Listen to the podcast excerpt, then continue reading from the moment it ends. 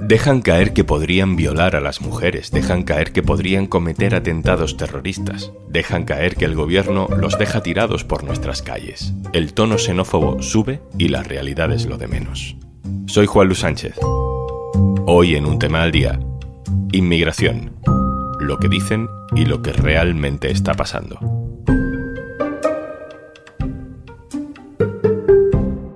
Una cosa antes de empezar. Hola, soy Juanjo de Podimo, otra vez por aquí. Si todavía no has probado nuestra app, te regalamos 60 días para que puedas escuchar un montón de podcasts y audiolibros. Y algunos hasta puedes verlos en vídeo, para que no solo los disfrutes escuchando. Entra en podimo.es barra al día, descarga Podimo, regístrate y consigue tus dos meses gratis.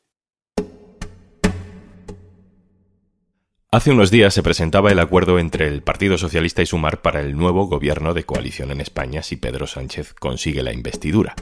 En ese programa de 48 páginas, con todo tipo de propuestas, me llamaba la atención una ausencia que comentamos aquí. No había nada sobre la gestión de la inmigración y la acogida en España. No pudo ser un olvido porque justo mientras se redactaba ese documento, el gobierno gestionaba un mecanismo de emergencia por un aumento repentino de llegadas de cayucos a Canarias. La llegada puntual de algunos grupos de inmigrantes senegaleses trasladados desde Canarias hasta diferentes centros de acogida repartidos por España sirve para encender las hogueras de la xenofobia. La izquierda prefiere no hablar mucho de inmigración cuando gobierna.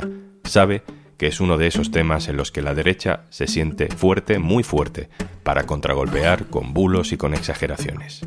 Este que vamos a escuchar no es un reportero de una televisión muy de derechas, es el vicepresidente de Castilla y León, Juan García Gallardo, de Vox. Buenas tardes, nos hemos desplazado hoy aquí a Medina del Campo, una localidad de Valladolid que vive con tremenda preocupación cómo el gobierno central ha traído a 183 inmigrantes ilegales a este balneario, Palacio de las Salinas, tenemos a un gobierno central que se arroga la representación de las mujeres y que luego trae aquí a 183 jóvenes, varones en edad militar y que generan tanta sensación de inseguridad en el pueblo. Se ha entendido bien, ¿no? El vicepresidente de Castilla y León está dejando caer que esas personas llegadas de Senegal, de las que no sabe nada, son peligrosas y podrían violar a mujeres o, qué sé yo, tomar las armas porque están en edad militar. Vox es así, Sabíamos que era así. Y también sabemos que uno de los efectos de dar por normalizado a Vox es que el PP tiene que competir con ellos.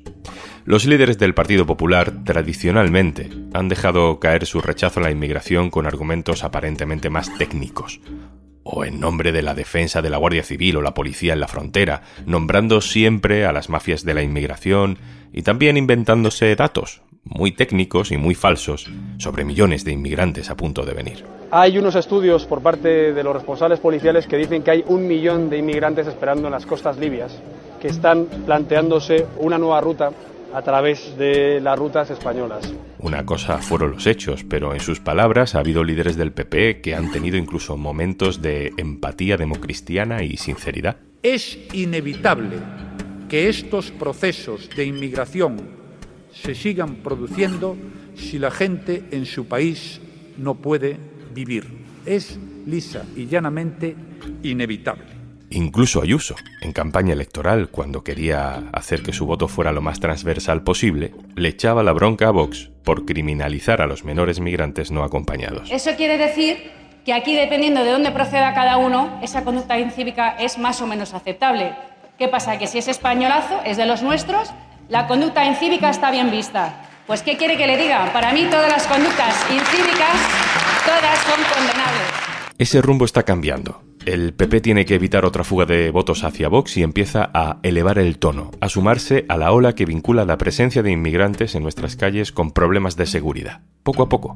Esta es Ayuso, la misma Ayuso que culpaba a Vox de criminalizar a los inmigrantes, mezclando sutilmente, sin nombrarlos, a los senegaleses de Canarias con Gaza, Hamas y el yihadismo internacional. Incapaces de gestionar nada, empezando por la llegada masiva de inmigrantes que sin más diálogo ni más previsión se disponen a repartir a miles entre las comunidades autónomas en un momento de máximo temor por la seguridad nacional. Estas son algunas de las cosas que se dicen, pero vamos a intentar saber lo que realmente está pasando. De dónde vienen, por qué están llegando estos grupos de inmigrantes a Medina del Campo o a Plasencia o a Ciudad Real. Para eso nos tenemos que ir primero a Canarias, con mi compañera de Canarias ahora, Natalia Vargas. Hola Natalia. Hola Juanlu. En Canarias se ha declarado una situación de emergencia. Incluso eso se ha intentado manipular, porque ¿qué significa, Natalia? Emergencia, exactamente. ¿Emergencia para quién? Sí, es súper importante aclararlo porque lanzado así parece que puede suponer la llegada de personas migrantes un peligro o una emergencia para la población local, pero en ningún caso es así. El Ministerio de Migraciones ha declarado a Canarias en situación de emergencia solo por las cifras de llegadas que estamos viviendo en estas últimas semanas. Solo en octubre han llegado más de 13.000 personas en pateras y cayucos a las islas y esta herramienta lo que permite es agilizar los trámites para crear nuevas plazas y para poder dar acogida y asistencia a todas las personas que llegan a las islas. Natalia, ¿por qué los expertos creen que se ha producido este aumento repentino de llegadas a través de la ruta canaria? Sí, son varios los factores que lo explican. En primer lugar, en Canarias hemos vivido unas semanas de mucha calma en el océano, lo que favorece las travesías que no dejan de ser peligrosas. Esto es muy importante recordarlo porque las embarcaciones viajan sobreocupadas. Otro factor importante es la crisis política y social que atraviesa Senegal desde 2021. en las calles se están viviendo protestas protestas por el encarcelamiento del líder opositor con las elecciones presidenciales a la vuelta de la esquina en febrero de 2024 y no solamente los expertos lo aclaran, también las personas que han llegado y con las que hemos podido hablar cuentan que sienten que su libertad de expresión no se está respetando. También es importante recordar que al igual que España y Canarias están viviendo los efectos del cambio climático, en los países de origen también se están sufriendo las sequías y la falta de recursos para poder llevar una vida con dignidad tanto hablar de gestión y, se nos olvida que además de llegar mucha gente, también muere mucha gente por el camino. Sí, con todo el ruido político que se genera con cada crisis migratoria nos olvidamos de lo importante, ¿no? Que es poner a las personas en el foco y en el centro. Con tanta prisa que parece que hay por derivar a las personas de una isla a otra o de las islas a la península, nos olvidamos de los testimonios de las personas que llegan que cuentan cómo algunas veces han tenido que tirar los cuerpos de personas fallecidas durante la travesía al mar. En el hierro fue enterrado un hombre, en su lápida ponía tripulante número uno, ¿no? Mientras mm, estamos hablando de derivaciones, de acogida, de emergencia, nos olvidamos de que en las islas están siendo enterradas personas sin nombre, sin familia, y es un factor que no debemos perder de vista. Natalia Vargas, compañera de Canarias Ahora, muchas gracias. Muchas gracias, Juanlu. Esto es lo que ocurre en Canarias. Ahora vamos a ver cómo el gobierno está gestionando la situación. Gabriela Sánchez, especialista en migraciones del diario.es. Hola. Hola, ¿qué tal, Juanlu? ¿Qué es exactamente lo que está haciendo el gobierno con esto? El gobierno está acogiendo a las personas recién llegadas dentro del sistema estatal de atención humanitaria, que es el sistema que siempre utiliza ante las llegadas de personas a las costas españolas.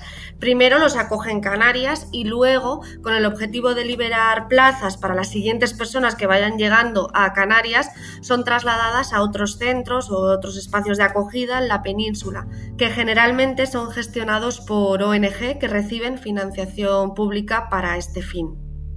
Cuéntanos algo más de, estos centros, cuántos hay, dónde están. Pues algunos centros ya existían y ahora con el aumento de las llegadas, pues ha provocado que el gobierno busque con urgencia plazas disponibles, ¿no? Pueden ser desde centros de acogida como tal, donde la gente ya era recibida por las ONGs, como también otros espacios que son los que ahora están buscando, por ejemplo, hoteles, hostales, cuarteles, albergues, etcétera.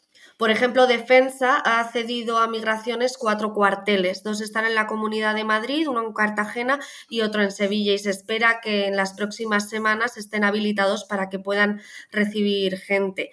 En cuanto a dónde están llegando, pues están llegando a prácticamente toda España. Han llegado a Cataluña, Andalucía, Galicia, Madrid, Castilla-La Mancha. Y eso es en función de dónde encuentran plazas en esta emergencia humanitaria.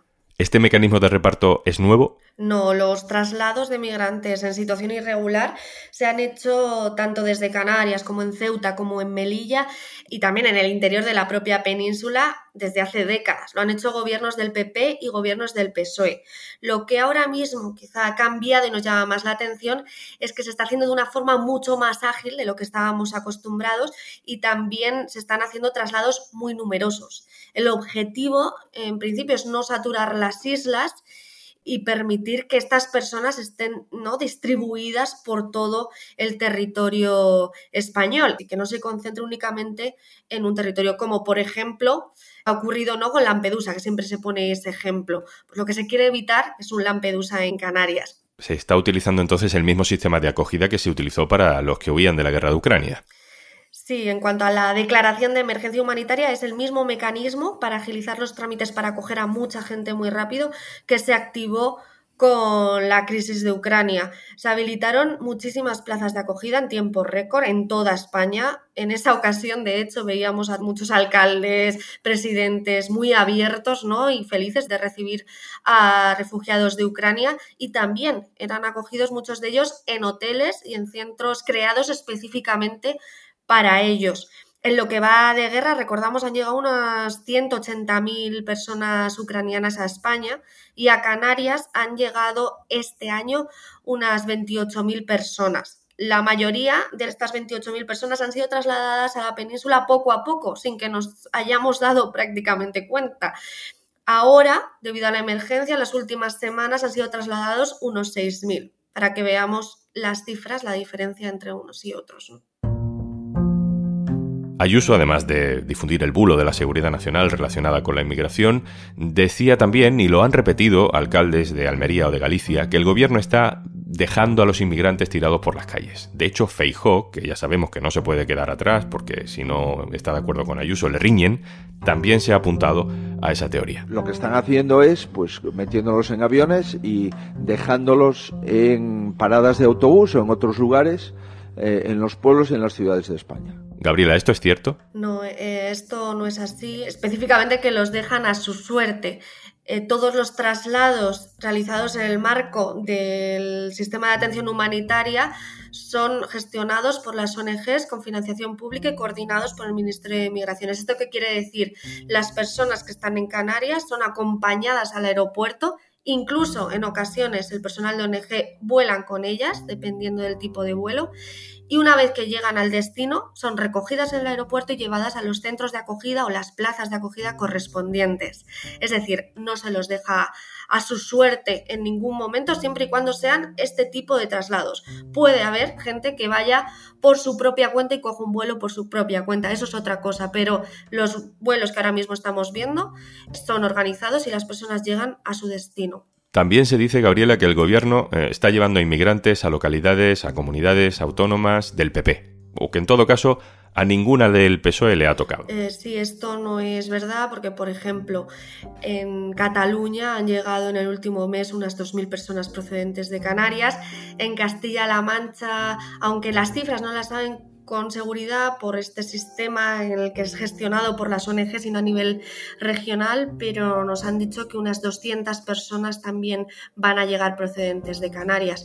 Por lo tanto, se están distribuyendo en todas las comunidades y como nos repiten las ONGs es que muchas veces son ellas las que buscan las propias plazas en este sistema de emergencia y después son confirmadas por el gobierno. Otra cosa que se dice por parte de gente que se supone que saben cómo funcionan las cosas es por qué no los repatrian. Es decir, esta gente ha llegado de manera irregular a España, pues se les devuelve, ¿no? Porque no se les manda de vuelta a su país en vez de trasladarlos a la península y repartirlos por diferentes centros de acogida. Pues más allá de que el sistema de deportación y la posibilidad de deportar es más complicada, ¿no? Que lleguen y deportarles, pero en concreto, además, en el caso de las personas que están llegando ahora mismo a Canarias, la mayoría son senegalesas y actualmente Senegal no permite la deportación de sus propios nacionales, por lo que ahora mismo es imposible deportarles.